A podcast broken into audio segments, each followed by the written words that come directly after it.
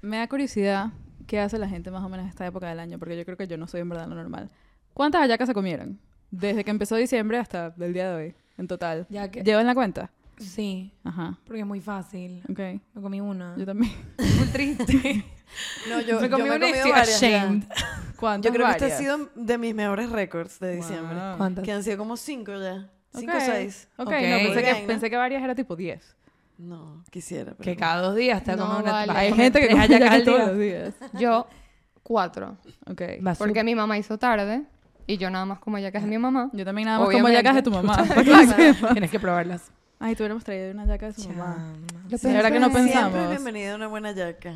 Yo te la voy a traer. Es que yo no necesito más de una yaca al año, en verdad. ¿Cómo Me así? encantan, pero con una ya comí yaca. No, vale. Es el guiso. Y unas dos hallacas, al menos. La segunda siempre es tipo, esto estuvo chévere, pero realmente ya no necesito más. No, Ok. Yo sí, pero Pan de jamón que- todos los días. Ah, sí. Ah, pan de jamón. Todos Pero los para días. mí debería, yo siento que debería ser, si me como que sí, una que sí, el 5 de diciembre y me como otra el 25 o el 24, siento que es la es correcto. Dos y una en el medio, o sea, una cada semana. Cuatro es lo correcto. El problema es que me suele pasar que me como que sí, una y después cuatro ya. otras un coñazo. Ah, Y ya claro. para la cuarta que mierda. No puedo Este, una este año es mi récord de pan de jamón. Ujú. Nunca había comido tanto pan de jamón. Yo nunca había hecho tanto Es que yo no pan de sé qué jamón. pasa. Yo siento que este año está más de moda el pan de Sí, jamón. está en que todas la partes. yaca. Yo Que me está puse a bien. hacer y no he parado de hacer. Y mi casa todo, en mi carro todo huele a pan de jamón. Tú eres un pan de jamón. Yo soy un pan de jamón aquí sentado. known fact. Me quedó in full rico, te hubiera traído pan de persona- Ahora me doy cuenta de que todo eso es hecho por uno, ¿no? O sea, toda esta comida que uno come navideña es toda hecha en casa eh, eh, y muy manual. Entonces Sí. lleva Yo no hago ninguna de estas cosas. todo el proceso posible. Yo lo que Incluso hago- el pan de jamón. María, lo que pasa jamón. es que tú tienes que hacerte amiga De la gente que hace el pan gente jamón. como Free Rach, porque te explico, la mamá de Rach hace las hallacas, Free hace el pan de jamón y la mamá de Claro. hace la, la ensalada de gallina. la siempre hay mejor alguien- ensalada de gallina Siempre del hay alguien por detrás que lle- lleva un trabajo. Ella, Sí. claro, Lleva trabajo. ellas. Sí, sí. Yo desde que vivo aquí en Estoy Miami harta. es que he hecho hayacas que lo, lo he promovido yo Claro. con mi Ujú. familia porque me parece un ritual súper chévere. Sí, sí. Pero mm, antes de eso yo siempre comía hallacas de los demás. O sea, yo Claro. no- No, it's different, no es lo Sí, mismo. no, no. Sí. Sí, yo, a mí no me gusta comer hallacas que no son de la mamá de Rachos, que básicamente son mis hallacas, pues. Ok. Entonces, Porque bueno, las hizo la hallacas de confianza. Que hiciste. Es tú. tu madre. Sí, es mi madre, sí, Raquel. Eh, bueno, Free, grande pregunta. Gracias, hiciste yo sabía que no iba a estar tan grave. No era tan grave, no era tan grave.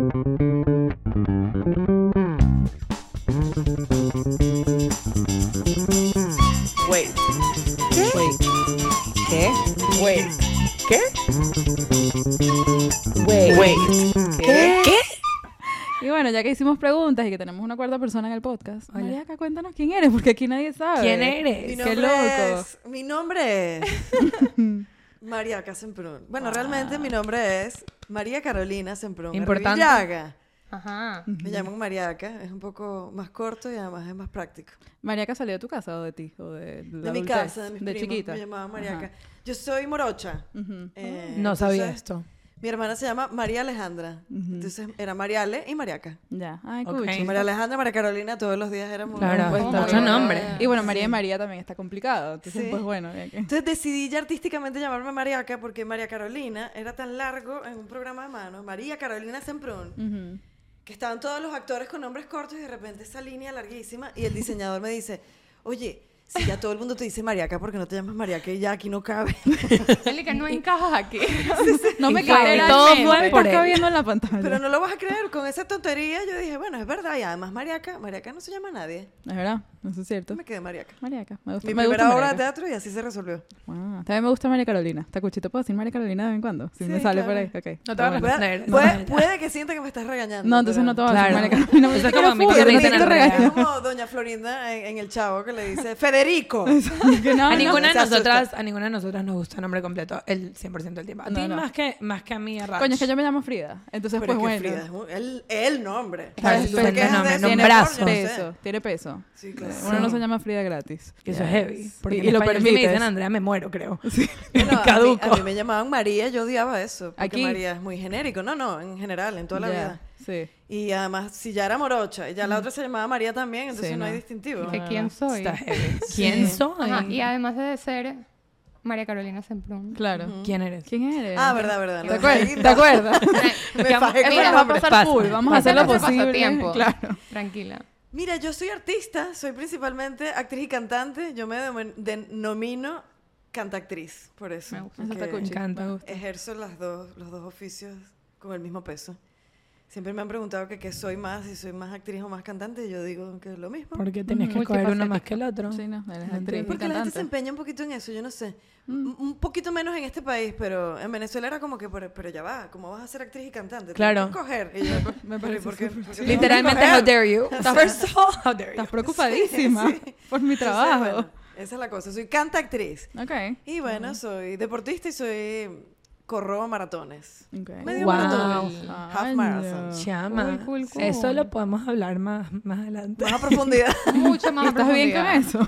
Estoy bien con eso. Bien What el are you maratón de running Miami. No he, from? no he entrenado como suelo entrenar, pero el 28 de enero. Ya. Ay, ya. O sea, ya casi un mes. sí. Y Estás a tiempo de salir, sal de ahí. No, mentira, yo te apoyo en yo te apoyo, yo te apoyo y al mismo tiempo, ¿por qué corres? ¿De, qué, ¿De quién te estás escapando, María? Te están persiguiendo. Yo no sé. ¿Quién Yo encontré en, en correr como una, una forma de meditación, porque no soy de esas personas, si bien soy muy espiritual, no soy de esas personas que medita todo el tiempo, ni, ni es la que se pone, tú sabes, Sí. porque no me concentro. Entonces, Claro. mi forma de ayudarme a eso ha sido correr. Mira, no te estamos jugando, esto es celos, que lo sepas. Tipo, no tienes nada, de verdad que esto no es nada No, malo. no, no me siento juzgada. Ok, porque es que súper. somos muy pocos los que corremos, Sí, obviamente. Y, y distancias más de 10 kilómetros ya es como una locura para Es una, lo- cualquiera, para mí ¿no? es una locura. Y eso yo lo Es que de verdad, que ¿a dónde vas? Yo fui al maratón. Yo fui al maratón ¿De qué No. huyes? Llegar. ¿De qué coño huyes? ¿De qué huye? Yo ¿Y fui al maratón de Miami, me acuerdo perfecto, en el 2019. Y salí ahí y dije, yo me siento inspirada. Yo quiero, yo quiero correr el, el medio maratón el año que viene. Al día siguiente fui a trotar. Troté tres millas. tres Ajá. millas. Non-stop. Paré. Y dije, yo más nunca hago esto en toda mi vida. Pero es que, ¿cómo vas a correr tres millas de un Bueno, golpe? un coñazo. Porque yo soy... Fue el rush, fue Yo la sé, por eso es que la gente, por eso es que la gente no se dedica a esto, porque dicen nada, voy a correr, entonces se vuelven locos, corren Bueno, todo pero lo siento que, que tres millas no era como una cosa ridícula de tratar. O sea, no, es que No, Pero corrí si nunca has 10 de un coñazo. pero si tres, nunca has corrido en uno, tu Pero vida. si es la primera vez, Pues, ajá. es, es bastante. Lo odié. que- Tienes que ir poco a poco. Que ¿Tú sabes por qué yo empecé a correr? Yo empecé a correr por trabajo, porque yo estaba haciendo un musical, La novicia rebelde, en Caracas. Mm, María. María, María María. Ajá. Y el- la puesta en escena era muy ambiciosa. O sea, se movía mucho la escenografía. Yo tenía que subir y bajar escaleras, montarme en un árbol, montarme en un carro y dar una vuelta y ser feliz, y por el pasto y qué En sé los yo. fields, Estás cansada. Y en esas The notas largas. The hills are alive. Y en The Hills Are Alive, en esas notas largas me costaba un montón. Claro. Pero además tienes que cantar mientras haces todo esto. Sí, no solo que vas corriendo. Exactamente. Entonces, mi Esta entrenador del gimnasio me dijo, pero ¿por qué no empiezas a correr? Eso te abre la capacidad torácica y todo lo demás. Claro, Y torácica. empecé realmente por trabajo y en función de la novicia rebelde. Mm. Nice.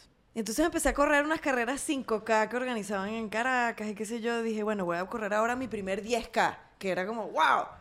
Y de ahí en adelante Es wow. tantos 10K que dije, bueno, ¿y ahora a dónde voy? ¿De verdad que a dónde? ¿A dónde vamos? ¿A ¿Dónde ¿A quieres dónde llegar? vamos? Where mi primer now? 21K, que fue la, la carrera CAF en Caracas. Y a partir de ahí, pues bueno, corro al menos una carrera al año. Te queríamos preguntar, yo les quería preguntar a todas, A todas. actually. Preguntarnos. ¿Cuál es, además de, bueno, cosas así como correr, cuál es su relación con su autoestima? Ustedes se quieren, ustedes se aceptan, ustedes se aprecian. Yo puedo empezar. Ok. No, no, mentira, mentira. Mariaca, no. Mariaca, comentarios. Que no, Mariaca. Que no, Mariaca, Mariaca. ¿cómo decir eso? Wow. Vale. Este, no, miren, hay días, hay días que yo me despierto y yo, verga, mira esta caraja en el espejo. Llama. Miren todo lo que yo he logrado. Y después un otro día me levanto y que más no he logrado nada. Mírame en el espejo. Y es horrible. Entonces, fluctúa. Realmente no sabría cómo definirla. Yo no sé si ustedes la pueden definir. Yo creo que yo no. Muy difícil. Sí, yo he tratado full Difícil. terapia, no lo logro. Qué bueno que escogimos esta pregunta tan difícil. de responder. Dale. Sí, yo no sé. Yo con respecto a eso, tengo una autoestima bastante variable como tú. Ujú. Yo creo, yo me atrevería a decir que es un poquito bipolar.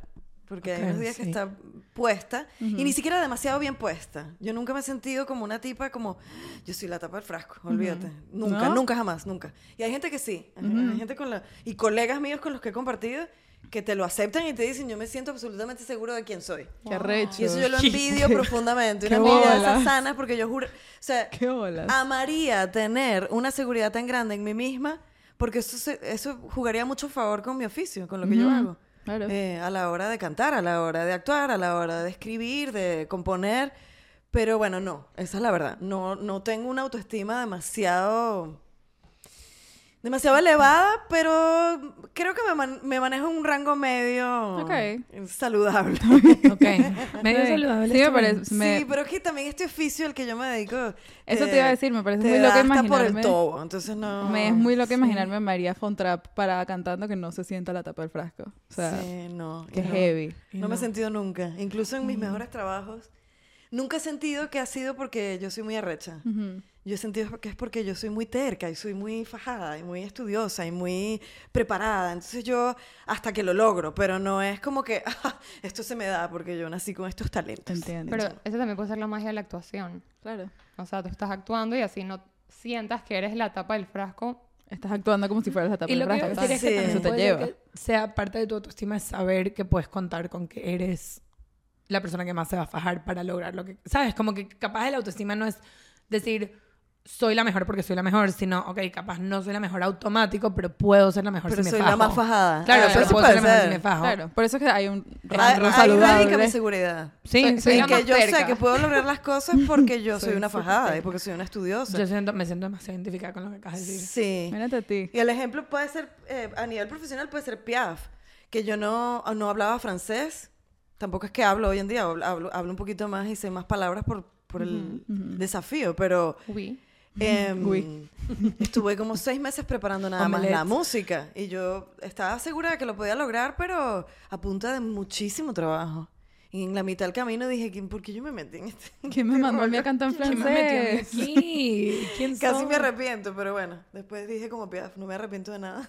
Ah, Muy bien. Nice. Em, para mí, bueno, la mía va demasiado la mano con lo que dijo Mariaca. No, no en términos de que canto y bailo y actúo, porque no. Lamentablemente, ese no son los, lo que se me da, pero sí siento que mi autoestima está full attached a mis logros.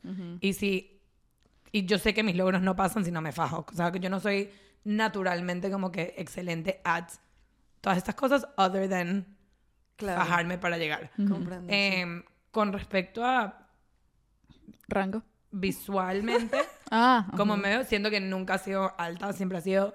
Hoy en día diría que es media. Yo lo hablo en el podcast, mi, mi autoestima de adolescente era una mierda. O sea, yo Sí. siento que yo hoy en día estoy en un punto full Oye, pero mejor. que adolescente se siente seguro de sí mismo Estoy nadie, de ¿no? Deben haber. Es muy raro. Siento que deben haber. Siento, Sí, 100% sí. hay. Alguna pajuda por ahí. Sí, vale. Hay gente que no tuvo ni pubertad. ¿qué te puedo Exacto. Claro, que la hoy en día adolescencia ustedes han visto crece la- desproporcionado. Primero la nariz, después las orejas. ¿Tú has visto a Uno los se adolescentes hoy en se día? Sí. les va súper. Yo no sé qué hizo, el, qué, qué, qué magia hicieron los adolescentes hoy en día, pero eso no es la misma adolescencia que viví yo. No. Pero a mí me costó full, como que, decir como que, bueno, yo me, ace- me acepto, por decirlo así. Pero no es como que, wow, soy la última Coca-Cola del desierto in any way, shape or form. Me es muy loco oírlas a ambas porque las conozco a ambas y sí, son naturalmente muy buenas en lo que hacen, y en cómo se ven, y en todo lo que ustedes quieran. Pero está bien, yo entiendo, uno se siente así, no, no hay ni que adentrarnos. Sí, Rach, cuéntanos no, tú. claro. Ay, Free con sus words of affirmation. Ay, me sentí full affirmed. Tan bella. Ella sabe. Cada quien se siente como se siente, yo se los respeto, que sepan que no es verdad. Eso Ok. es todo lo que les quería decir. Sí, Claro, quizás, claro. Es, quizás es muy diferente lo que uno proyecta que lo que uno siente. Está bien. Claro, que yo siento que ese es el caso. Lo que acabas de decir es cierto que probablemente todos los adolescentes se sienten como yo me sentía en ese momento, pero yo vivía en un mundo que todas vivíamos, en lo que todo el mundo a mi alrededor estaba proyectando, era que sí se sentían como la última Coca-Cola del desierto. Claro. Y yo decía, no entiendo porque toda esta gente tiene la autoestima tan arrecha y yo estoy aquí que soy un gusano. Claro. Esa era la película que tú te creaste. Claro. claro, También. 100%. Y seguro todo el mundo está siendo un gusano. Todos éramos gusanos. Fíjate que me llama mucho la atención porque yo conozco amigos, y además amigos cercanos, que en el gremio dicen, no, porque un actor tan arrecho como yo, o un actor de mi nivel, una actriz de mi nivel. Claro. Porque es que imagínate tú, claro, me llamaron a mí porque a quién van a llamar. Cuando los oigo diciendo eso, yo digo, "¡Eh! ¿cómo quisiera yo sentir eso, pero de Wow, verdad? Qué heavy. ¿Cómo, cómo heavy. expresarlo y decirlo como natural? Porque sería plus. No me dieran esos nervios tan, tan psicóticos antes de salir del escenario o quizás confiaran mucho más en mí. Pero bueno, no, eso no está en mi naturaleza. Mi naturaleza está el trabajo, el trabajo, el trabajo, el Qué trabajo. heavy. No. ¿Por qué somos así? De verdad. Tengo unas preguntas sobre eso, pero Entraremos, entraremos. Vamos a a- entrar. Yo también. Sí. rapidito sí, sobre mi autoestima. Claro, cuéntanos. Yo me quiero full, En verdad, hace poquito lo hablé y todo con mi psicóloga. Siempre, shout out siempre. siempre. Que Siempre hermana. presente. Qué Sí. Eh, me quiero muchísimo y lo que he descubierto es que siento que hay muchas cosas que quiero hacer que aún no he hecho, porque no he sentido que estoy lista para Estoy esos acuerdo. saltos. O sea, yo siempre he dicho que a mí me encantaría cantar, por ejemplo, y siempre he dicho, algún día me voy a meter a una clase de canto. Y te busco que si un contacto de una profesora de canto y no le escribo.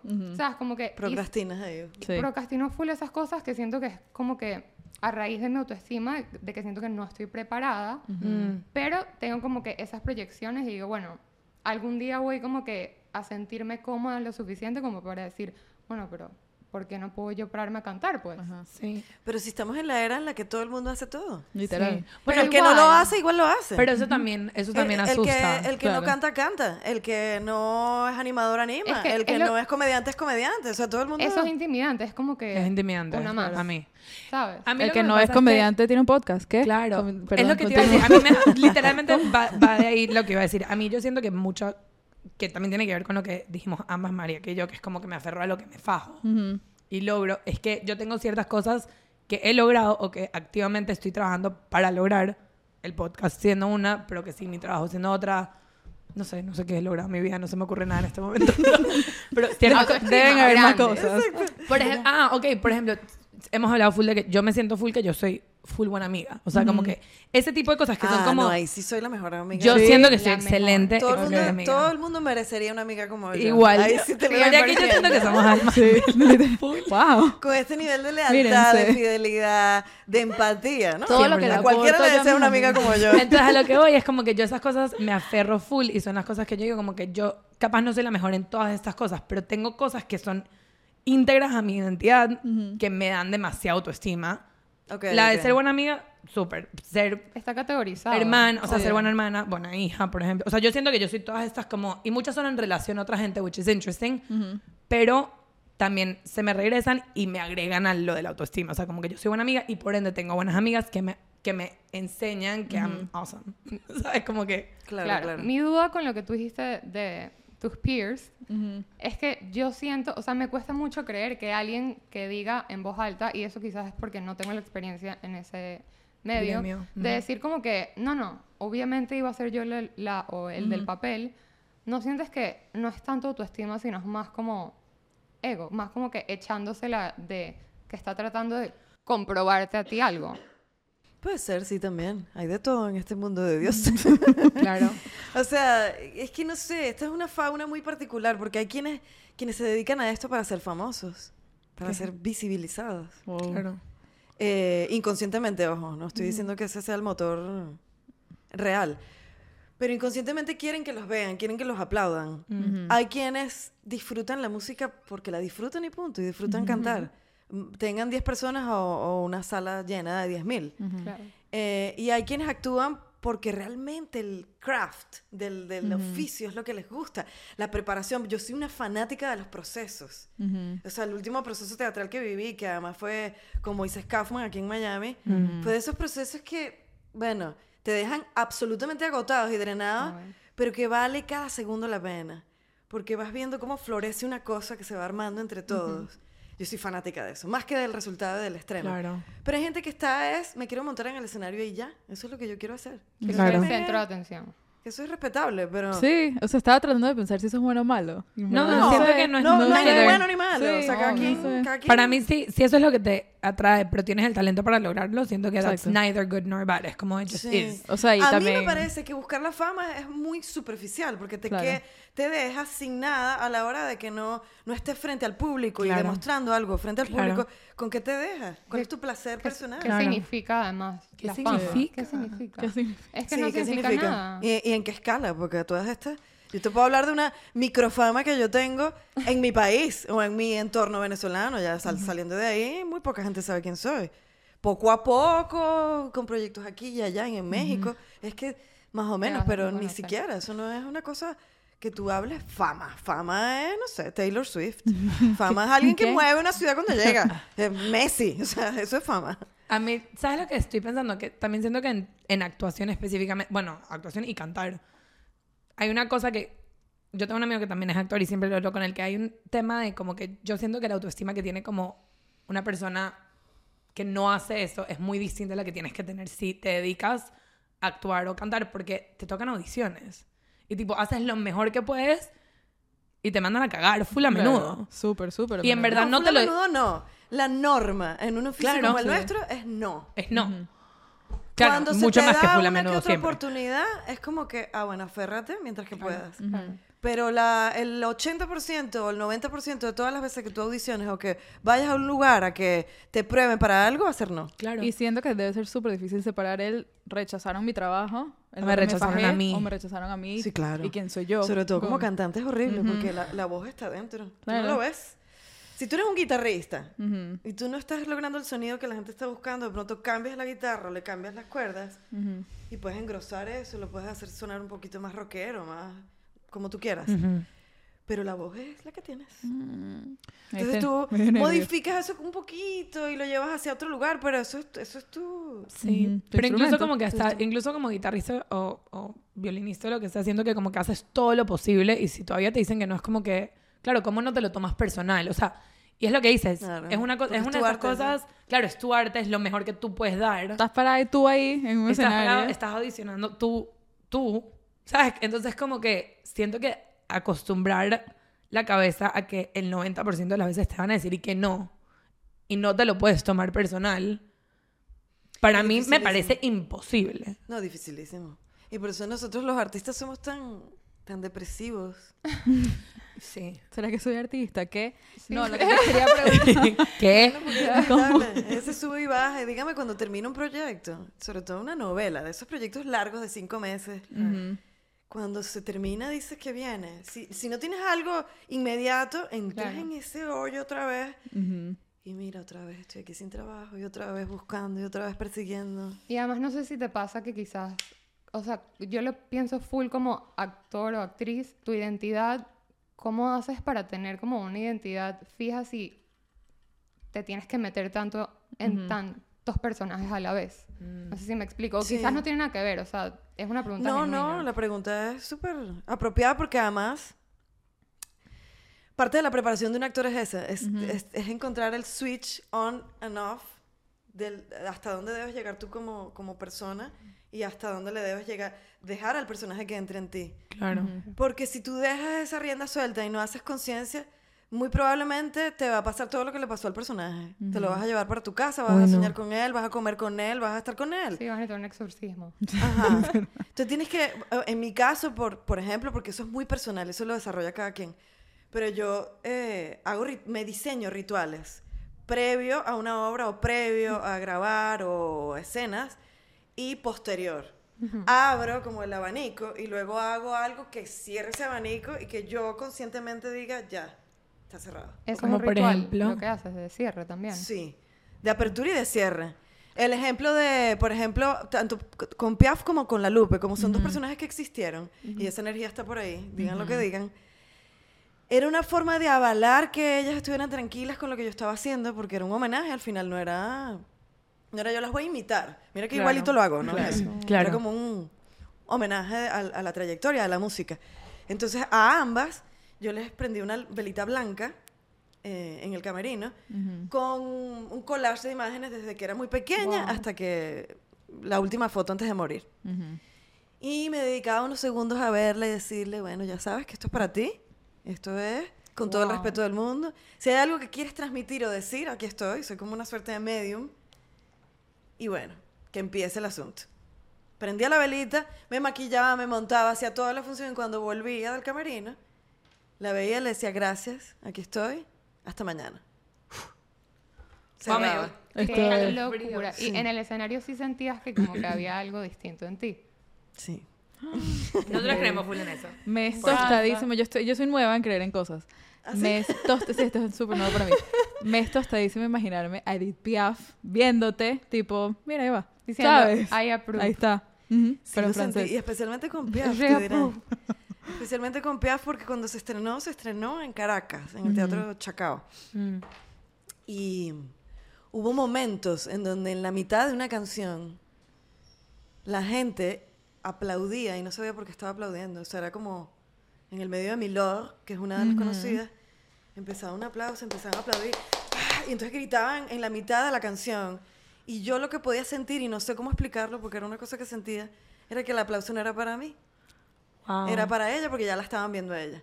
Una vez que tú juegas con las luces, con la música, con la postura, con invocar la, la, la, la imagen, la personalidad, la energía, y encima estás cantando muy parecido a ella, en algún momento se borraba María que aparecía Piaf y era cuando la gente... Y aplaudían, se emocionaban y aplaudían. ¿Y por, Wow. qué, ¿Y por qué lo sentía? No sé por qué lo sentía, pero sentía que era eso. Este aplauso no es para mí. El aplauso final era para mí, era como, oye, mira, Ajá, sí. Claro. Nos trajiste Edith Piaf. pero eso que ocurría durante el, el espectáculo, estoy segura que era la energía de ella.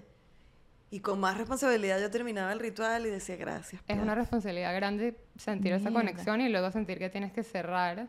Sí. Yo lo estaba hablando con, con mi novio porque él es súper fan del cine y él, yo le estaba preguntando justo esto, como que será que la gente se conecta cuando entra al escenario y él me dice que hay unos actores que tienen un término que no sé cómo se llama, que no se desconectan en, Method acting. en toda la filmación. O sea, que Es ellos- heavy. que hay, si eres que si un villano, hay, hay hasta gente que le da miedo cuando entran a, Eso pasó con a Heath la Ledger. filmación porque no te sales en ningún momento de quién eres. Sí, que heavy. Ese fue el ejemplo que me dio. Bueno, ¿sabes cuál es The un ejemplo que yo no sabía hasta hace full poquito? ¿Qué?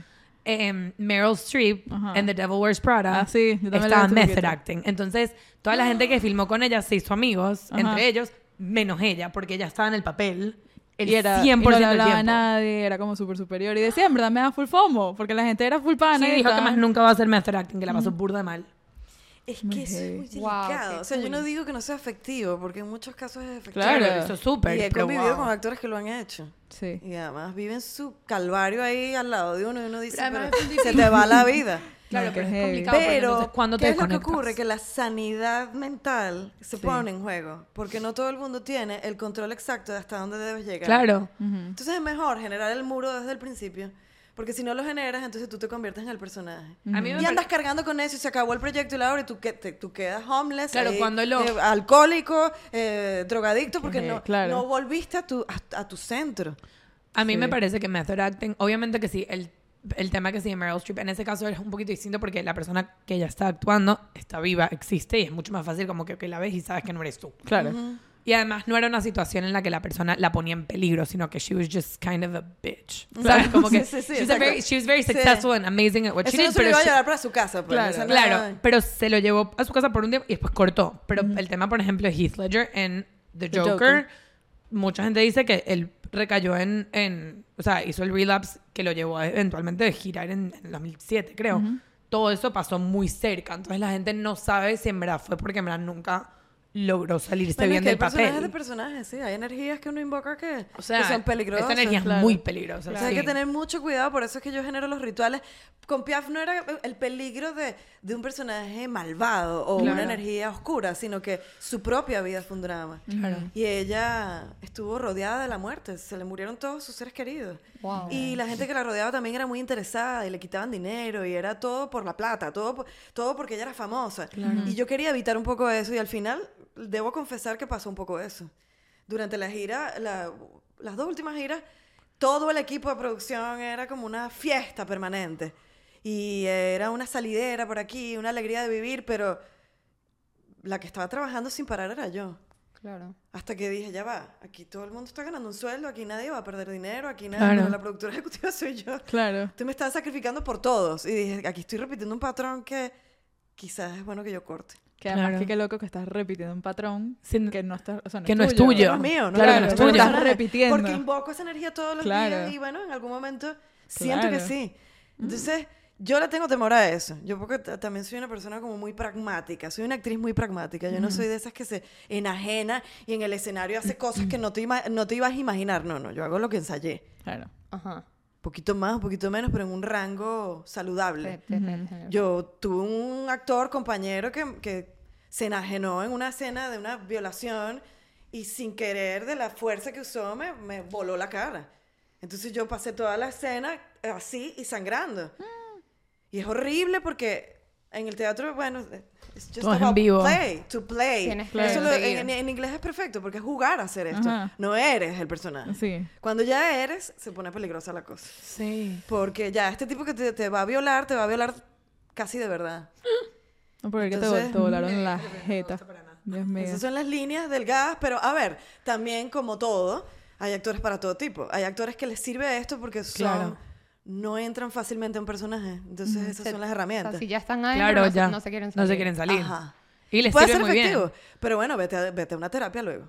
Claro. Eso, O eso. vete con tu acting coach que te mantenga. en- O desde el principio. Es que es el tema de como que, como, o sea, entiendo que quieras successfully lograr lo que quieres lograr con el personaje, con la, la- la obra completa, con el, la serie, lo que sea. Pero como que a qué costo.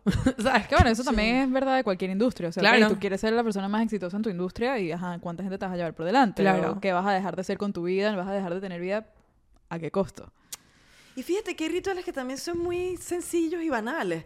Ah, hubo un personaje que yo hice en televisión que era un personaje divertido y estaba muy pegado en la calle y la gente tenía que ver con las frases y eso que, que- que decía el personaje. Y Y le dije a mí misma. Mi esa misma. misma. Yo lo- nosotros decirle. te, te misma. confesamos que lo decimos full. Full. En este podcast. En, En, este- el, en el podcast. en el podcast, podcast Mi la- misma está muy viva. Sí, sí. Shirley está muy presente. Sí, me dije a mí misma, a mí misma. Claro. Bueno, esta Shirley era una tipa que además era muy colorida, muy vistosa, con el pelo enrollado, con, con la boca roja, las uñas rojas, todo era muy- mucho color, mucho zarcillo, mucho... Y mm, los tacones también eran muy altos.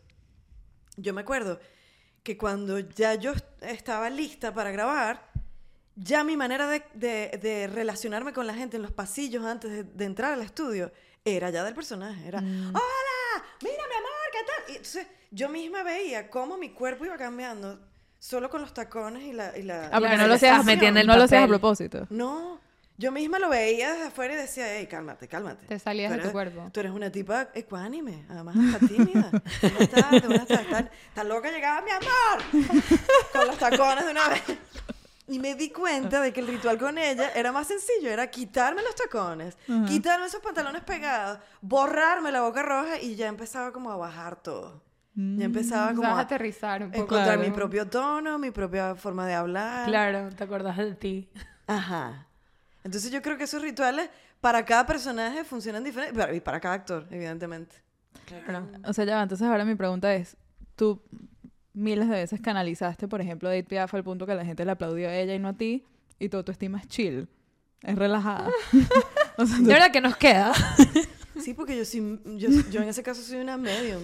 Yo Porque no te soy sientes- ella. Claro, pero, soy- te pero por ejemplo yo no soy medium de nadie, ¿tú me entiendes? ¿Entiendes Nadie, mi, nadie mi tiene esa conexión conmigo. No todo el mundo hace eso. Sí, pero me imagino que como que te sientes que una cosa es eso y una cosa es Ajá. tú. Claro, sí, es que eso es lo que- separada completamente. sí. Eso es lo que te iba a preguntar, cuando estás, por ejemplo, parada en el escenario, ¿es Mariaca o es el personaje? ¿Hay, hay, hay una división? O en los O dos. depende también.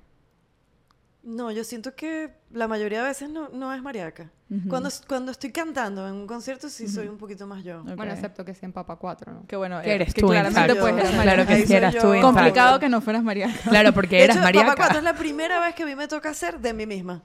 Mi misma. misma. ¿Y qué tal mi misma? Yo nunca me había interpretado a mí misma así, hablando de yo soy Mariaca, que yo hago esto y esta es mi historia de vida. No Nunca habían, vida. no habían rituales. Nunca. Te veías en el espejo y No que- ritual. Ajá, no Sí, tenías y que- rituales.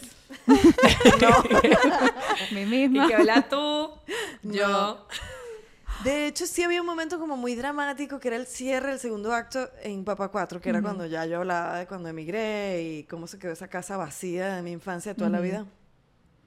Y cantaba A tu regreso, que es una canción que le sacaba lágrimas a todo el mundo porque, bueno, hay una cosa ahí nostálgica. Incluyéndonos. Y Incluyéndonos realmente mi cierre Todas era justamente eso, terminar de cantarla.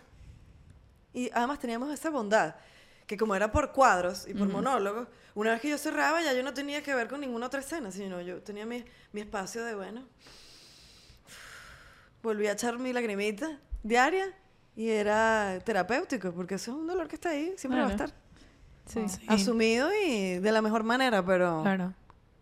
Wow. ¿Lagrimita diaria o llega un momento que, bueno, ya? no diaria, sí. Wow. Era cool. pocas veces, la- la- la- las veces que salía así tranquila, pero yo pedía un abrazo además. Yo le pedí a la stage manager, a la que estaba, eh, a la, a asistente de escena, que primero era una chica colombiana que trabajó con nosotros en la primera temporada y luego fue Mónica, que es venezolana. Y les pedía, por favor, a la salida, espérame con un abrazo, porque yo después de eso termino como... Ay. Es una tontería, o sea, puedo, puedo irme sola al camerino, pero No. el abrazo me ayuda. Entonces me abrazaban un rato y era mi cierre. Y me iba. Qué Que he comido que ese sea tu trabajo. Bueno, yo tengo que abrazar a María Casemprún todas las Sí. noches. Todas las noches. Para que ella esté tranquila. y al final Era del un mes abrazo, pagan un sueldo. Un abrazo nada más. Me entra un paycheck. Panas, estamos empezando un año nuevo. Todos estamos pensando en todas las cosas que queremos hacer por nosotros mismos. ¿Qué mejor decisión que tomar que tomar las riendas de tu propia salud mental? Opción Yo te ofrece una plataforma con cuatro sesiones al mes más una consultoría por solamente 150 dólares al mes. Literalmente no hay mejor. No hay mejor opción. No hay mejor. Y si necesitas más información, estás interesado, te llama así, te pica un poquito a ver qué significa opción yo, mándanos a nuestro DM en Instagram, terapia o therapy para los que hablan inglés. Em, yo tengo una pregunta, shifting un poquito el tema, porque me interesa mucho, ¿sabes? Tú estás como sola, o sea, al final estás trabajando con muchas personas, pero estás como que tú sola en el escenario y lo importante que es como que tener esa gente a tu alrededor, que así sea el asistente de escena que te abrace o lo que sea. Me interesa saber cómo ha funcionado a lo largo de tu vida y de tu carrera el tema de la gente con la que te rodeas, quizás mentores, quizás gente que, Amigos. amigos que te ha hecho decir como que por ellos yo he podido seguir este camino, quizás. Oye, sí. Así como han, han habido los mentores y los motivadores, han habido los demotivadores y los... Me imagino. es muy interesante. Sí, ha habido de todo. Bueno, queremos nombres. Nombre y apellido. exacto, exacto. Dirección dentro de lo posible. Exacto. Arroba. Actual. Exacto. ¿Dónde viven? Ah, cuando empecé a hacer teatro yo me llenaba era de referencias. Yo no, como te digo que soy fajada así como tú, Ujú. yo no, yo no pensaba que yo era una actriz nata natural y que esto era para mí, sino que yo tenía que observar mucho el trabajo de los que ya tenían experiencia. Y bueno, trabajé con mucha gente que eran, bueno, ídolos para mí. Elba Escobar, por ejemplo. Trabajé mucho con ella y bueno, volví a trabajar ahorita en Juan Planchar ya Claro. muchísimas veces. O sea, ya Claro. hemos hecho de todo. Hemos sido madre e hija, compañeras, hermanas, de- de- hemos sido monjas las dos de la misma congregación. Hemos, hemos, hemos pasado por todo. Un mundo. Pero las primeras veces que yo la vi o que pude trabajar con ella, yo solamente la observaba y, y veía cómo afrontaba ella y cómo, cómo hacía su trabajo. Así como ella, muchos más, pero pongo ese ejemplo puntual Claro. porque se me ocurrió. Pero los actores y los artistas en líneas generales somos gente muy sensible. Ujú. Eh, y la mayoría somos lo que llaman paz, que son personas altamente sensibles. De verdad que soy artista, yo se los estoy diciendo. De Que es una sensibilidad un poquito, persona. que va un poquito más allá de, ay, tú sí eres sensible. No, es que de verdad percibes cosas y de verdad chupas energía de los demás sin saberlo. Y vas y te deprimes de golpe y no sabes por qué. Mm. Y es porque estuviste en un lugar demasiado lleno de gente donde todo esto te lo tragaste tú. Claro. La energía buena, la mala, la... Entonces te abrumas y no, y no sabes qué hacer con eso. Entonces tienes que desarrollar herramientas para ir drenando. De eso me di cuenta hace poco, no hace tanto. Entonces, fíjate, si hu- hubiese sabido esto antes, otro, otro gallo hubiese cantado. y hubiese respetado un poquito más mi instinto. Porque esa era otra cosa. Había gente alrededor que como que no me gustaba tanto y no sabía por qué. Y bueno, no, te- no No todo el mundo vibra con todo el mundo. Ajá. Eso es algo respetable. Entonces me obligaba a que no, son ideas tuyas. Entonces tú... Sí, ellos son chéveres. Sí, y al final ter- terminaba con las tablas por la cabeza, terminaba con una estafa encima, con, con un robo de un dinero, o robo de unos créditos, o, o este rollo de, de competencia escénica, donde te quieren robar el foco y Ajá. esto que me parece tan, tan loco, pero que existe, pues. Pasa. Eh, y en televisión también, en televisión tienes actores que tenías dos cámaras y se te ponían enfrente a tu cámara para que no saliera. Eso pasaba. Wow. Parece mentira, pero sí. Si pasas en una oficina mundana, Sí, sí, te iba a decir, Pero a mí me mi cámara. Sí. pues. A mí me ha pasado eso con gente en la oficina y era lo mismo. Gente que como que el vibe no era el vibe. Sí. Y al final me querían robar, me querían robar crédito de cosas que yo hacía. Era como que, Sí. pero ya va. Y quizás lo sabías y no le, no le habías parado, ni medio. Claro, yo me estaba tratando de convencer de que soy una sensible. O sea, como que claramente no, no me están haciendo nada, no hay razón para que, eh, que esta persona no me caiga bien, lo que sea. Sí. Y eventualmente, es lo que tú dices, como que trusting your instinct, pero no siempre es fácil porque hay gente que... Siento que hay veces que lo que tú sientes en tu instinto y lo que percibe la otra gente a tu alrededor chocan. Entonces como que gente que tú normalmente would trust eh, te está diciendo algo que va en contra de lo que tú estás sintiendo. Sí, eso me pasó. Con un personaje que además se metió a chavista en la mitad del camino. Mm. Un Uli. personaje que era actor y cantante muy conocido. Eso es lo chévere que haya pasado eso, es que te confirmó, pues, Claro, tu te confirmó ti. tu instinto A que dice, ah, bueno. Justamente, pero a, golpe es que yo he entendido cuando veo el resultado desastroso, digo, ves que todo el mundo lo quería y yo había algo que no me gustaba del tipo. Yo decía, Ujú. ¿por qué les gusta tanto si él es medio interesado y él, yo he visto que ha hecho esto y no, ah, vale, es un tipazo. Y de repente un día para otro estaba con Maduro ahí en una cadena Zapateando. nacional, despotricando además, no, que, que lo grave no es que haya estado con Maduro, porque allá él, lo grave era que despotricaba a todo su gremio y con nombre y apellido. A Uy. todos nos condenó, nos, No. nos llamaba fachos, fachos de derecha nosotros. Y era como, Uno seas loco, mira. tú te caíste a whisky con nosotros, no seas loco, ¿vale? Ajá. ¿Te pasa?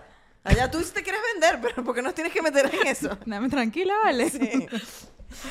Marico, qué Pero, claro, pasó demasiado para que yo entendiera que sí tenía un instinto que me avisaba las cosas. Y yo creo que todos los seres humanos lo tenemos a veces. Claro. Sí. Gente un poquito más, gente un poquito menos. Sí, te iba a preguntar, porque yo no sé, o sea, yo siento que yo no estoy tan en contacto con mi instinto como a lo mejor esta otra gente, como que no sé si lo, de verdad es una cosa como muy puntual que oyes, que no sé si hoy en día lo oyes más. Yo creo que debes sufrir menos cuando no tienes tanto instinto, porque No creo. La gente... No, entonces sí la tengo, gente sí no es tengo. tan chévere siempre. También siento que tú te rodeas de mucha gente muy diferente, Claro. ¿no? O Sí. sea, en cada proyecto tienes que acostumbrarte a un equipo distinto, Y muy rápido. del proyecto muy rápido. Entonces, por ejemplo, si yo estoy en mi oficina trabajando, que veo a las mismas personas todos los Los días, días. si uno me cae mal o uno no me da la vibra, bueno, ese es uno, pero, Y como que aprendes a vivir con eso y te acostumbras. Sí. pero tú no te puedes acostumbrar porque siempre No. estás cambiando de, de gente. No. Ujú. Siempre hay gente nueva. Sí, ese es el gran reto. Gente nueva. Ah, bueno, yo siempre, eh, hablando del ejemplo de los personajes y cómo te los llevas para la casa, que antes, antes se hacían novelas mucho más largas, de 120 capítulos. Eso, Chamo. eso en grabaciones se traducía en 8 o 9 meses de grabación. Todos los días viendo la misma Te voy a gente. decir, eso es mucho menos tiempo de lo que me hubiese esperado para la cantidad de episodios que acabas de decir. Sí. Pero ¿qué pasaba? Que tú hacías parejas con gente. Entonces te- llevabas 120 capítulos diciéndole a una persona que la amas. Ujú. Y La te besas amas. con esa persona. Y vuelves y le dices que la amas y que no puedes vivir sin él. Llega un momento en donde la gente se confundía y empezaban a involucrarse. Claro. Por eso es que era tan promiscuo. Eso no, eso no tiene una razón tan de, ay, viva la pepa, porque aquí todos somos locos. No. De repetir, repetir, repetir, lo que le llaman programación neurolingüística. Ujú. Llega un momento que te confundes y dices, ¿Y que ya va, pero que este sí tipo a mí me creo gusta que o sí no lo me gusta, o Claro. yo siento cosas por este persona, por esta persona o es el personaje. Entonces, claro, todos teníamos un código que era no, eso fue amor de novela. Cuando tenías un crush con alguien, se acaba la novela, vas el día siguiente a tu casa y tú dices, a mí no me gustaba ese personaje, por favor. A mí no me gustaba ese actor, eso era un cuento de repetir, repetir, Claro, repetir. claro. Por eso que insisto, hay que hacer el ritual de cierre. Ujú. Porque te llevas a tu casa esa cosa, de esa programación de... Así como te dicen, eh, vete al espejo y, di- y dite que te amas. Y Claro. sonríe. Ajá. Y engaña a tu cerebro y sonriendo vas a engañar... Lo mismo pasa con Claro, los Claro. actores. Vete al espejo y dile, tú a él no lo amas. Exactamente. No, No, él no es para ti. claro. él Sí. no- Él no es de verdad. Tenía No, es Él no es de verdad. verdad, él no es de verdad, él lo escribió alguien. Él no es real. Claro, porque entonces también idealizas a la persona. La conviertes en ese personaje que no es. Y también siendo una cosa tan pública, todo el mundo lo idealiza, lo idealiza contigo. Por ti. Ay, ustedes dos se ven tan chéveres juntos. Claro, ¿Cuántas parejas? química. La, la gente en, en The Office, Jimmy Pam, todo el mundo que qué bolas que no están casados en la vida real, la gente Sí, se arrecha. Exacto. Bueno, mira, son gente, A pues mí- normal, cada quien tiene su molestaba un vida. poco que Ay, Rachel y Ross no, no estaban juntos. en juntos. Friends. Totalmente. Pero no estoy entendiendo. Pero viste que confesaron ¿Para qué fue en, el- eso? en el último capítulo que sí tuvieron un Todos crush, estamos ¿no? en lo Que tenían un crush. yo, Sí. yo, estaba, yo estoy todavía hasta hoy hoping que ya después de que los dos lo admitieron, que ahorita que los dos están single, se nos junten.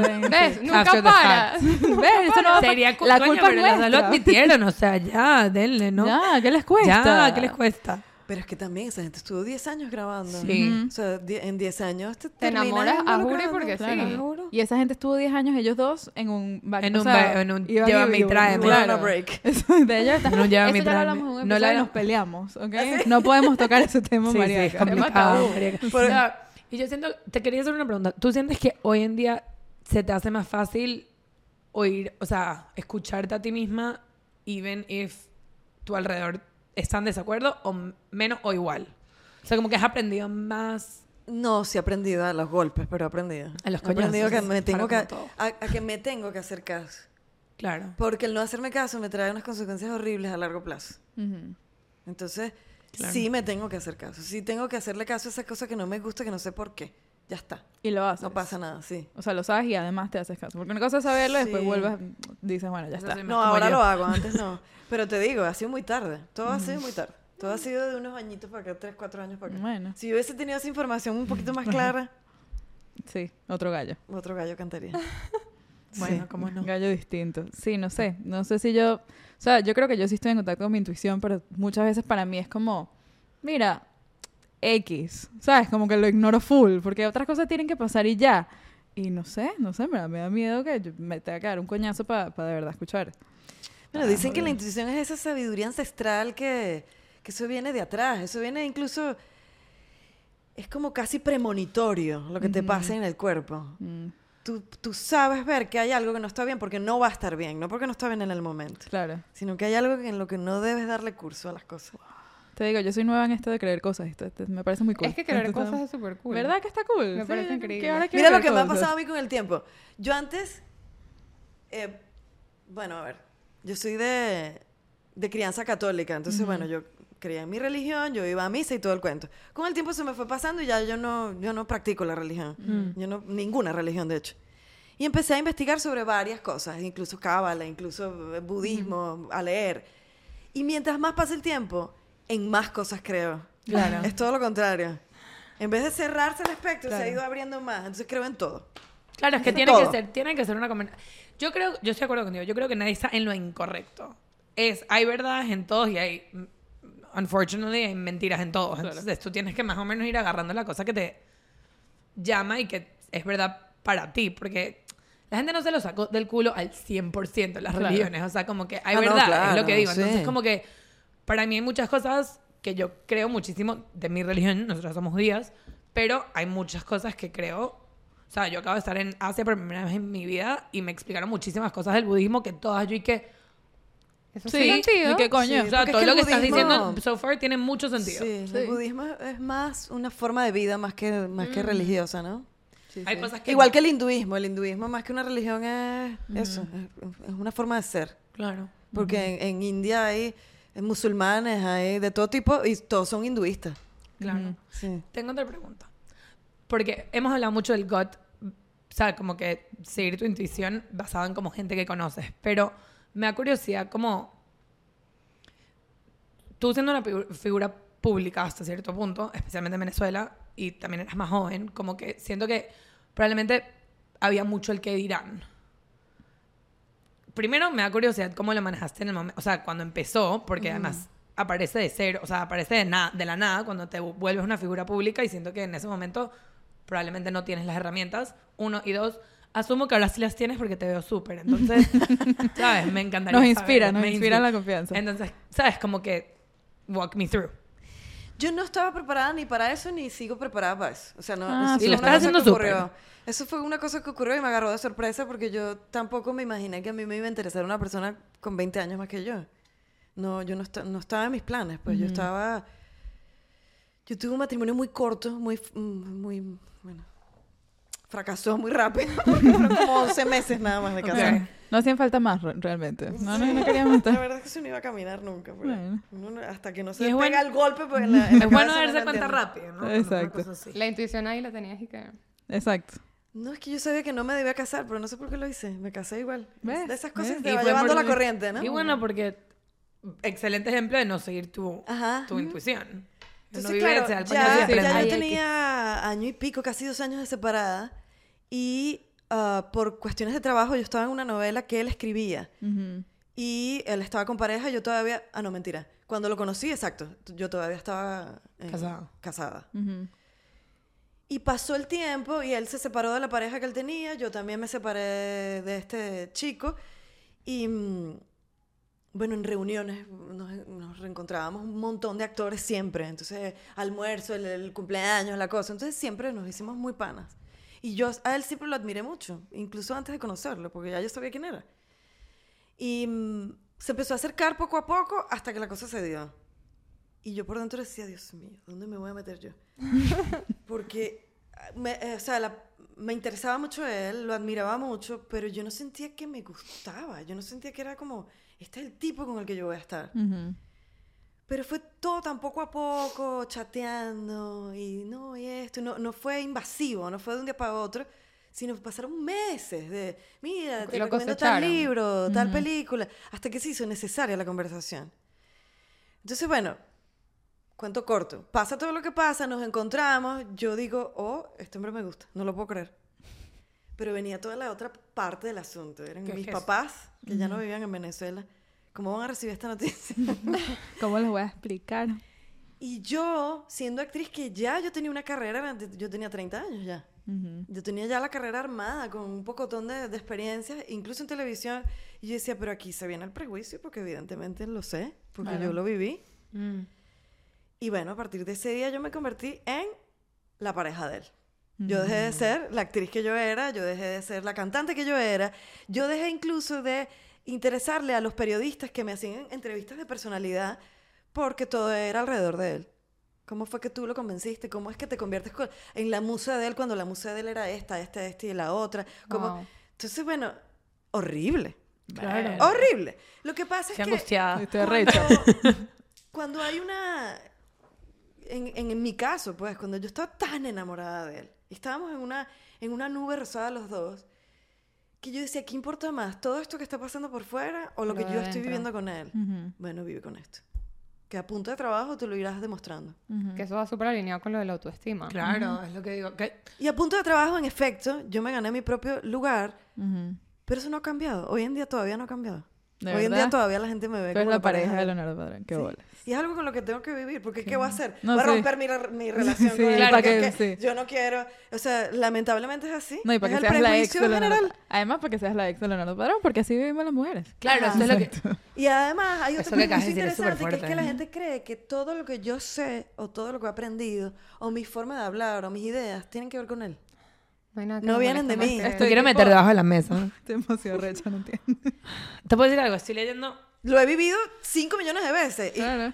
he tenido que aprender a vivir con eso. Estoy leyendo Pero un no es libro. que es chévere. O sea, no, no, no- no te voy a decir así, no, ya lo superé y además mira cómo lo manejo. Mentira. No. Hoy es que por hoy sigue que pasando. es- Y en la, en la industria sigue pasando. Claro, es una, es una decisión consciente. Nosotros hablamos de esto, que estar en una pareja a largo plazo es una decisión consciente e inconsciente todos los días. O sea, un- eso no pasa porque pasa. Tú no te quedas en una relación bien y disfrutas de estar en esa relación sin hacer un esfuerzo consciente e inconsciente. O sea, hay dos cosas Sí, pasando sí. al mismo tiempo. Y yo siento que el tuyo tiene como un layer adicional, que es como que públicamente mucha gente quiere hablar de quién eres tú en relación al hombre que está en tu vida. Ujú. Que entiendo que es- yo estoy leyendo un libro que me está que literalmente la persona, o sea, la, la, la persona es que highly recommend se llama Lessons in Chemistry, si no la han leído. Ah, pero que es, es el libro que usaron para la serie. Ajá. Ajá. Ok, que la, la tipa sí. es un genio de química, pero está set en los años 60, 70 por ahí y obviamente, ajá. Mucho machismo, sí. Ajá. Y obviamente, ajá, o sea, no hay nada Que menos mal que No te ya se resolvió. De Sí, verdad, gracias ya no hay nada de eso. Ya. Pero sí tengo que los hombres. que múltiples veces leyendo el libro he estado como por lanzar el libro. O sea, es da una rechera, pero la- le pasa lo mismo a ella, que la chama tiene mucho mérito, no le dan las oportunidades que se merece porque es mujer, porque le dicen y que eso es above your pay grade. Y es como que, bueno, dame el pay grade. Y es que no, porque es que eres mujer. Em, pero se empata con un tipo que tiene muchísima, em, ¿cómo se llama? Como reputación, es muy inteligente, no sé qué. Y de ahí en adelante se vuelve la pareja de él. Y él le, le dice para casarse. Y ella múltiples veces le dice, yo no me quiero casar contigo porque yo quiero que cuando a mí me den mi vaina, me la den a mí. Sí. Y no me la den a la esposa de ti. Ajá, pero Y entonces que, la mundo- que te quieres casar y no te puedes casar porque entonces que la claro, y que la todo el gente. mundo- Bueno, y ella era súper hard-headed en la, en, la, en la cosa, pero además dice que es una cosa que me da... También es lo que dices, me da mucha reserva porque no hay como ganarle. Que es... De aquí en adelante todo el mundo va a pensar que todo mérito que yo tenga me lo gané por ti. Ujú. Que, María, que excelente ejemplo de ya tú tenías todo este mérito. O sea, no te lo dieron por Sí, pero, nadie. pero con todo y que lo tenía se borró. Claro. Como si tú hubieras nacido el día que lo Porque, conociste. claro, estábamos en un contexto donde él era una figura no solamente su- súper mega pública, sino que era el papá de los helados, pues, el tipo más respetado en todos los Los aspectos. helados. O sea, de hecho, yo ya estaba acostumbrada a que yo iba a un lugar y una que otra persona me reconociera y una foto. Pero llegar con él a un lugar era que todo, el- todo el foco de la reunión se iba para allá y Claro. ahí sí me ponía yo así porque ahí me da mucho... Ahí sí me pongo tímida, pues. Claro, Pero Claro. tú en tu gut sentías que vale la pena. todo fino. Pero es que yo, o sea, est- estaba y estoy enamorada de él. Claro. Entonces, Claro. ¿qué, qué, qué, qué puedo hacer? Tengo que lidiar con eso. Claro. O sea, no se puede acabar una relación por Bueno, eso. le pones en una balanza y eso es lo que gana. Lo que claro. pasa es que sí he puesto mucha, mucha distancia eh, con la gente. La gente cuando me llama, porque mira, para ver si Leo quiere, llámalo. No, no, soy, la- no yo no todo- soy el puente de él. no Claro, yo no soy ¿tú crees que Leonardo quiere que lo entreviste? Llámalo, habla con él. Llámalo, yo no tengo su contacto. No tengo el número. No, se me borró. No lo tengo. Lo ¿por bloqueé. Y cuando se acercan como por interés, que pasa muchísimo también, porque creen que...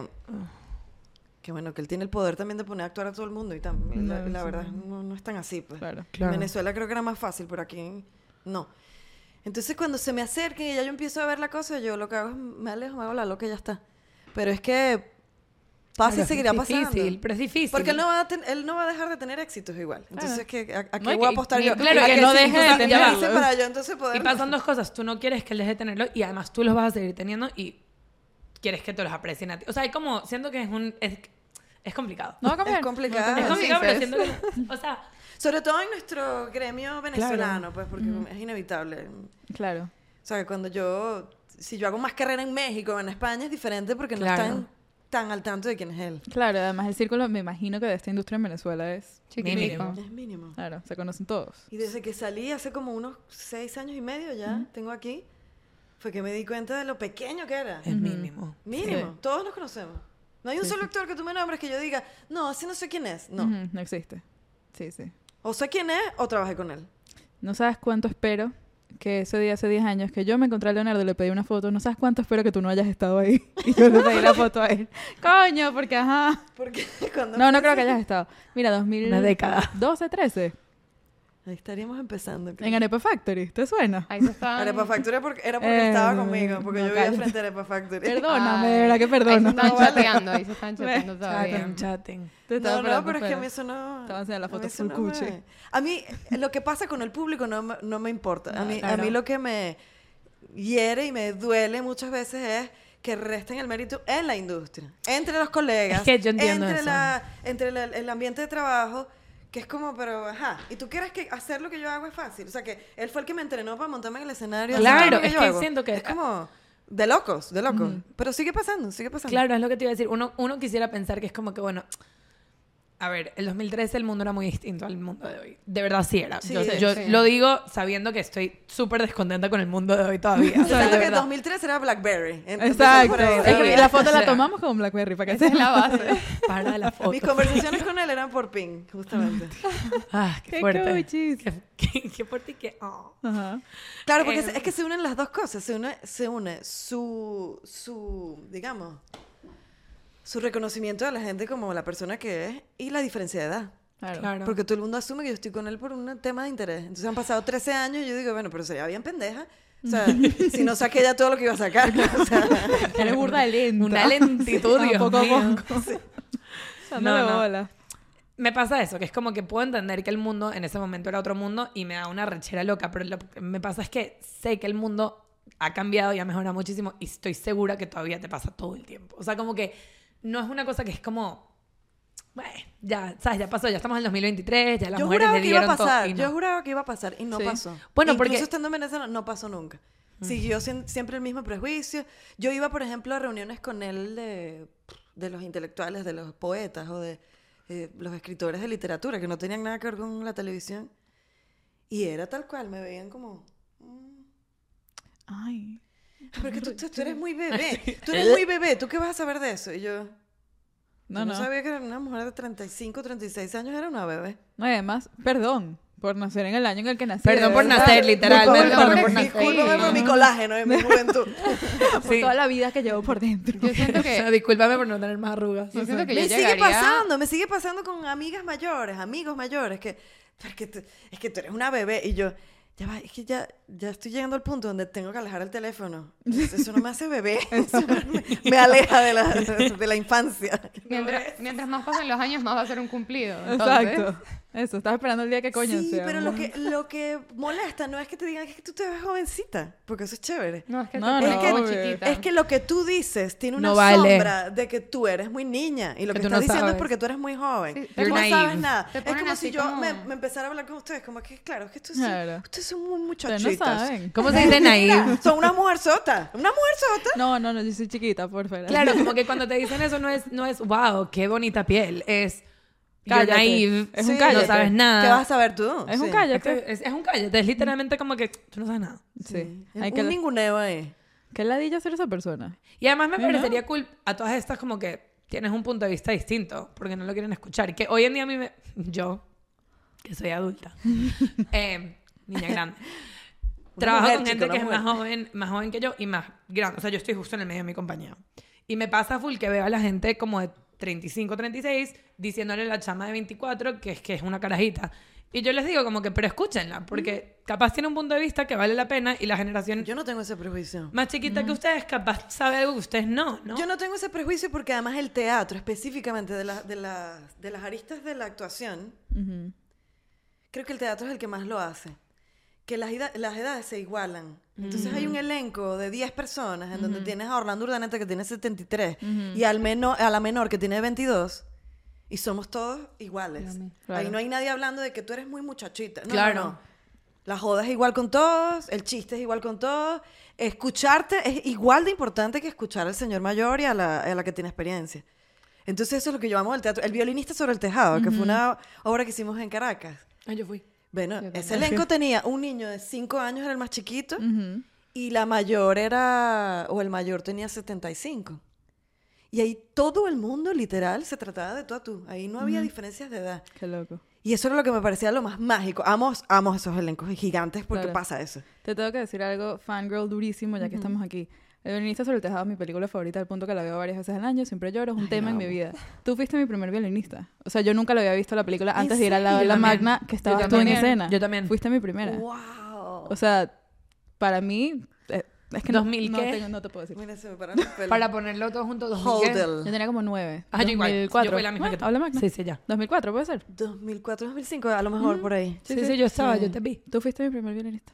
Ay. Y me la sé de memoria. Yo te Yo puedo recitar esa tus escena líneas. todas las noches porque ya mi familia se había ido del país. Entonces yo esa despedida con Tevi en la estación de tren. Le vas a hacer llorar. La vivía, no, la vivía. Sí, yo era full.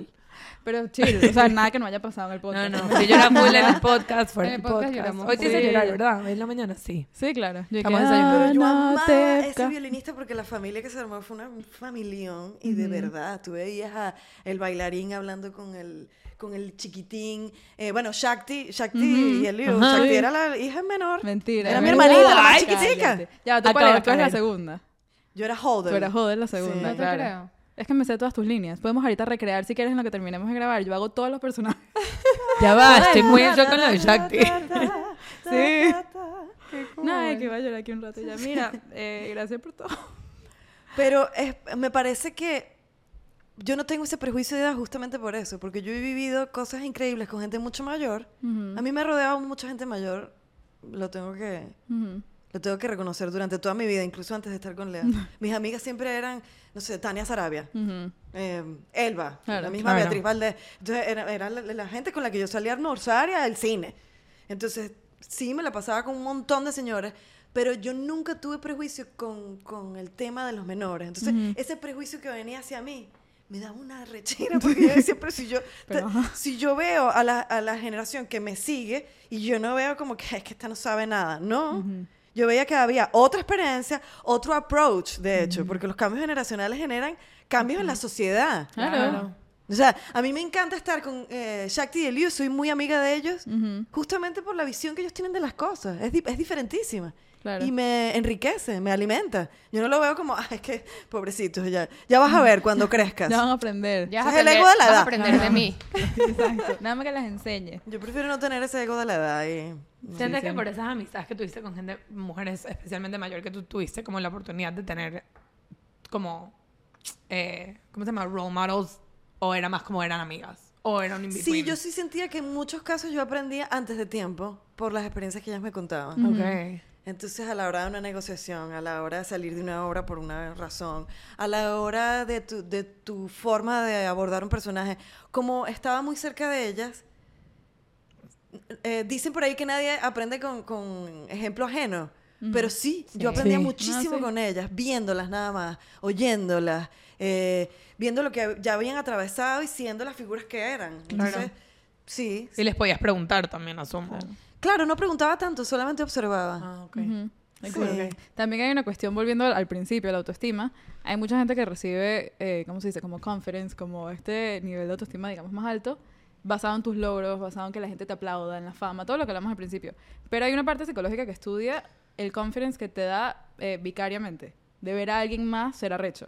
Que tú dices, ah, yo pudiera. Ujú. Entonces siento que también rodeada de gente cool, a lo mejor inconscientemente, viéndolas tanto, Te que además tú eres una Yo- persona que es una esponja, o sea, tú de verdad te, sentías, te sentabas a observar, Sí. tú dices, ah, algún día a lo mejor. Sí, quizás Hoy día, horizontalizaba un poco la cosa. O sea, no, no las veía tan Ajá. inalcanzables. Claro, se humaniza. "Esto, fíjate, soy un ser humano como yo. Fíjate Sí. que aquí, esta Eso escena ayuda. que estoy viendo no, mm, no me parece como tan chévere o, o tan bien abordada, pero bueno, claro, es un ser humano. Claro. No, no es infalible. A mí eso me pasaba incluso en el colegio. A mí me daba mucho nervio dar presentaciones en PowerPoint, la cara que tiene un podcast. Y yo veía, y yo a veces veía a la persona que le tocaba antes de mí, que también estaba medio nerviosa, pero igual se paró y lo hizo bien. Y yo, ah, ella se paró. Está bien, yo puedo ser la siguiente. O sea, eso me Ah. daba como un nivel de confidence que a lo mejor, por eso es importante rodearte de role models humanos, acercarte, no solamente a lo que aprendes, sino como te empiezas a sentir tú sobre ti mismo. Bueno, y mientras más cerca estás personalmente, ya a nivel más íntimo, más se desmonta ese ídolo 100%. inalcanzable porque entonces empiezas a ver un ser humano. Y eso te da esperanza de que, bueno, yo también soy un ser humano con mis Sí. defectos, pero... Y también por lo que describes, yo siempre le digo esto a Free, que siento que eres como un alma vieja.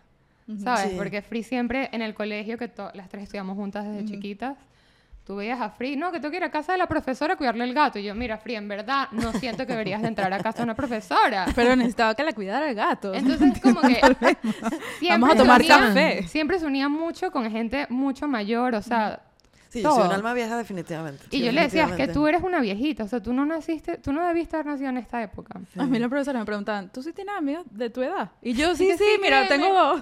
¿Qué? Dos, Bueno, mi- Mínimo mi dos. salón, Mínimo En mi dos. salón me chalequeaban feo, me hacían bullying y me decían la madura podrida. Porque yo, claro, yo era muy seria y que, ay, si soy inmaduro, esto qué ridículo. O sea, yo me la pasaba ahí, la, la, la, la tú sabes. Muy estúpida, obvio, porque estaban joven, viviendo la edad que tenían que claro, vivir, pero yo claro. ya estaba en otro level. Era como, ay, ah, serían de tanta estupidez. Que qué mala vibra Así, todo. la madura ustedes. podrida, la madura podrida. Coño, a mí me trataban con más cariño. No, Bueno, no pero tú, tú- Yo también los trataba a ustedes con un poco más de cariño que Pero a tú. mí, a mí lo pensaba, pero no lo eso, decía. decían madura podrida. Y yo dije, ah, Tú que sí. Tú lo pensabas y no lo decías, Chori, que- Claro. Y, no, y tú que... sí, exacto. Sigue. Tengo una última pregunta ya para cerrar. Para dejarte porque ir. Me imagino que quieres cenar en algún punto. A lo Con mejor. mientes de venirme, así que... Ah, sí que ah, bueno, bueno. una hora más. Em, siento que has tenido, aunque sea joven, muy joven, Muy, muy no vale, tú eres joven. chiqui, Muy joven. muy joven, Llena de vida. llena de colágeno, llena de colágeno. repleta. Siento que te has rodeado de muchísima más gente del- de lo normal, pues. ¿Hay algún como algún aprendizaje o consejo que tengas de cómo cómo apre- aprendes a relacionarte sanamente con gente en trabajo y también para formar esas amistades que has formado, porque al final es tu trabajo, pero también son como tu familia. Sí. Y has dicho que eres excelente amiga, entonces agrégale Ajá. ese layer. Me da full curiosidad. Sí, bueno, me ha costado poner los límites, que bueno, creo que le cuesta a todo el mundo establecer límites, pero una cosa es la amistad y otra cosa y una cosa es la admiración y otra cosa es cuando ya empiezan a abusar un poquito de ti. Porque este tema de la admiración me ha llevado siempre a, a complacer a todo el mundo y a, a ponderar y respetar la, la persona que tengo al lado. Pero esa persona no se da cuenta y entonces empieza a ejercer una, una cosa como muy narcisista, ¿no? Muy de necesito mi tribuna y mi tribuna es mariaca. Entonces yo con ella yo, me, yo voy a demostrar lo que yo soy. Yo, es que tú no, tú no sabes nada de eso porque yo... Entonces, claro, me, me empecé a dar cuenta de que había gente que estaba como aplastándome un poco la, la autoestima, no porque quisieran hacerme daño, sino porque yo misma no estaba demostrando que yo también tenía un nivel Claro. que yo también estaba ahí como con, con raciocinio y con inteligencia como para, para enfrentar o profesionalmente o personalmente las cosas que, que me pasaban. Total. Entonces, eh, establecer esos pequeños límites que son ni siquiera verbales, son energéticos. Son de dónde estás parado tú. no vas a bajar la cabeza cada vez que esa persona habla, sino la escuchas y le dices, mira, oye, pero no estoy tan de acuerdo. O sea, No tienes que estar de acuerdo. sí. Sí, me parece, o sea, me parece que tienes que echarle bola a, a ese crecimiento también de la autoestima, como para decirle a alguien, mira, mira, no estoy de acuerdo con lo que estás diciendo. Sí. Es sí. difícil. Nosotras, imagínate, nosotras somos tres. Cosas del podcast. Teníamos una compañía. Nosotras, lo número uno que tuvimos que aprender era, era cómo, cuándo y cómo decir que no estamos de acuerdo con las otras Ajá, dos. ajá. Y es full difícil porque somos tres. Entonces hay veces que dos están a un lado Y, y somos amigas. y, somos Exacto. amigas. Ven, y tenemos y, y trabajamos nuestra juntas. cultura entiende el no como una cosa ofensiva, Y como una cosa personal. como una cosa personal. Y es lo que hay que trabajar. Nosotros Sí. tenemos que entender que lo que piensa la otra persona no es contra mí. Ujú. Es Eh, contra la idea. Sí, Ujú. es contra, contra lo que no te gusta. Tomarnos menos personal las cosas. Sí, Yo no creo sé. que los españoles en eso nos llevan una morena porque Siempre. son unos tipos muy frontales y muy... Bueno, Sí. yo siento que con ustedes dos yo tengo mucho... me- se me hace mucho más fácil disagree con Ujú. ustedes dos que con el 90% de la otra Sí. de mi vida. O sea, Iván, mi, mi esposo siendo una excepción, pero... Y que si mi familia nuclear. Pero amigos, por más de que sean tipo mis amigos de a mí me conocen, no, es full difícil. Porque bueno, a mí me ha sientes que- traído muchos problemas, sobre todo en los últimos años. Decir la verdad. Claro, decir que no o, o, O decir la verdad. no estoy de acuerdo, exacto, no estoy de acuerdo o me siento así. Muchas veces la gente lo siente como un, ¿cómo se llama eso? Como un confrontation. Y no necesariamente es, a veces es simplemente como que tú me dijiste tu opinión y yo te estoy dando la mía y cool. y no Claro, son la misma. Pero a mí, con, eh, o sea, en este grupo se me hace mucho más fácil porque tenemos mucha práctica. Y nos ha tocado a pero, todas. pero hay que buscar la manera, porque hay que buscar la manera de seguirle siendo fiel a uno mismo. Entonces, ¿cómo, cómo lo haces? Diciendo las cosas de la forma más amable y más cordial posible, pero diciéndolas. Claro. Porque lo otro te va bajando como de nivel. Y tú mismo no te vas dando cuenta, entonces Estás estás, perdiendo. supeditado a lo que los demás esperan de ti y lo que los demás quieren de ti. Claro. ¿Y tú? ¿Y tú? ¿Y tú? Te tengo una última pregunta para cerrar. Tienes, imagínate una varita mágica, ¿ok? Tienes tu industria enfrente. Todo, tu- todo lo que, en lo que has trabajado, toda la gente con la que has trabajado, tienes una varita mágica para cambiar una cosa de cómo funciona la industria. Una sola. ¿Qué cambiarías y ¿Por qué? por qué el bullying hacia ti? No, mentira. ¿Por qué? ¿Por qué? Bueno, puede ser esto del prejuicio. Ojalá les, les pudiera borrar el prejuicio a la gente de la cabeza. Y que el approach sea a través de quién es ella, es actriz, qué ha hecho. Déjame ver qué ha hecho. Y buscar los trabajos. Ujú.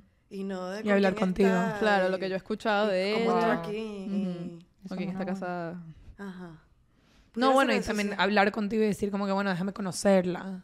¿Sabes? Como que a mí me parece que Ajá. un nivel aún más, porque si cambiaras eso hoy, como que, ok, capaz el prejuicio ya está. Estaba y ya se, se borró, pero capaz que sea como que también para la gente que está entrando nueva, creo que muchos prejuicios no las dejan entrar. Sí, bueno, a mí me ha pasado, sí hay un choque generacional aquí con, con, con ciertos artistas que no han tenido todavía recorrido, porque son jóvenes, eh, y que ya a priori odian a las figuras públicas. Le tienen, le tienen tirria, porque eh, consideran que son los que hacen novelas, que hacen un trabajo horrible, son los superficiales, son los famosos. Ay, claro, los quieren porque son famosos, no los quieren porque son artistas. Y también me ha, me ha tocado vivir eso. Como una persona al lado que me ve como de arriba abajo, sin, sin ni siquiera saber lo que yo hago, sin ni siquiera respetar lo que ya yo he hecho. Claro. Y digo, qué curioso, porque tú mismo te vas a... Tú, tú mismo te estás poniendo un techo muy bajo. Claro. Claro. Tú pudieras aprovechar más bien las cosas que yo sí tengo como para... para No para enseñarte, yo no tengo que enseñarle a nadie nada. Transmitir. Sino absorber. Eso que yo Sí, hago con sí. los demás, absorber. Claro. Niño, esta tipa tiene tantos años montada en un escenario, tantas funciones, una gira de yo no sé qué. Ella tiene algo, tiene que tener algo porque Coño, si no, algo tener, ¿cómo lo ha ajá. logrado? Totalmente. Si tu 100%. prejuicio es nada más, no, tú tienes un poco de seguidores ahí en Instagram porque, claro, eres famosa. Claro, porque como tú eres famosa. El, el prejuicio de, claro, Claro, ¿y como eres llegaste? famosa, eso pasaba mucho en teatro. Ajá, en, en televisión era, era demasiado hippie para ser eh, de Fam- televisión. ajá. Y en teatro era demasiado de televisión y conocida para ser de teatro. Entonces era como, bueno, un nowhere man. Literal, no, no puedes ganar. No puedes ganar. No hay Bueno, palabras para agradecerte por tu tiempo. de verdad. De verdad. No, para nada. Muy, Me ha encantado esta conversa. Sí, bueno, vamos muy a seguir. diversa, Apagamos la muy- cámara y Apagamos seguimos. la cámara y seguimos. Vamos a seguir. Mira, uno, te queremos muchísimo. Gracias. De verdad, gracias. Eres, eres lo máximo. Están lindísimas. Ay, Es el colágeno. Dos, Y gracias a Karen, coño, que, Coño, que gracias a Sí, Karen, shout out a Karen que- con esta que conexión, promovió vale. que Firio y yo nos conociéramos y ahora ustedes dos. shout out a. Karen. mi Shout out gigante, mi hija. Em, dos, suscríbanse en YouTube. Sí. Please. Tres. Síganos en Instagram. ¿Cuántas veces se los Mariaca. tengo que decir? Sí, Mariaca ya es famosa, Ya pero famosa, síganla. pero síganla igual. los followers. Exacto. Y cómprenos un café. Porfa, cómprenos un café. Para empezar bien el año, un café. Ya. Y al final, Ah, bueno, fíjate, Karen es una de esos ejemplos de amistad que somos muy amigas. Ajá. Y lo de lleva... hace relativamente poco tiempo, Ajá. pero hemos hecho un vínculo súper fuerte y nos llevamos un montonón de años. Yo no sé ni cuánto. es verdad. Karen tiene... ¿Cuántos años tiene Karen? Tiene 24. Ay, no, no me recuerdo eso. Son como Vamos a 20 cerrar aquí, vamos a cerrar aquí. ¿Cerrar? 20 años. Yo pudiera ser su madre. No.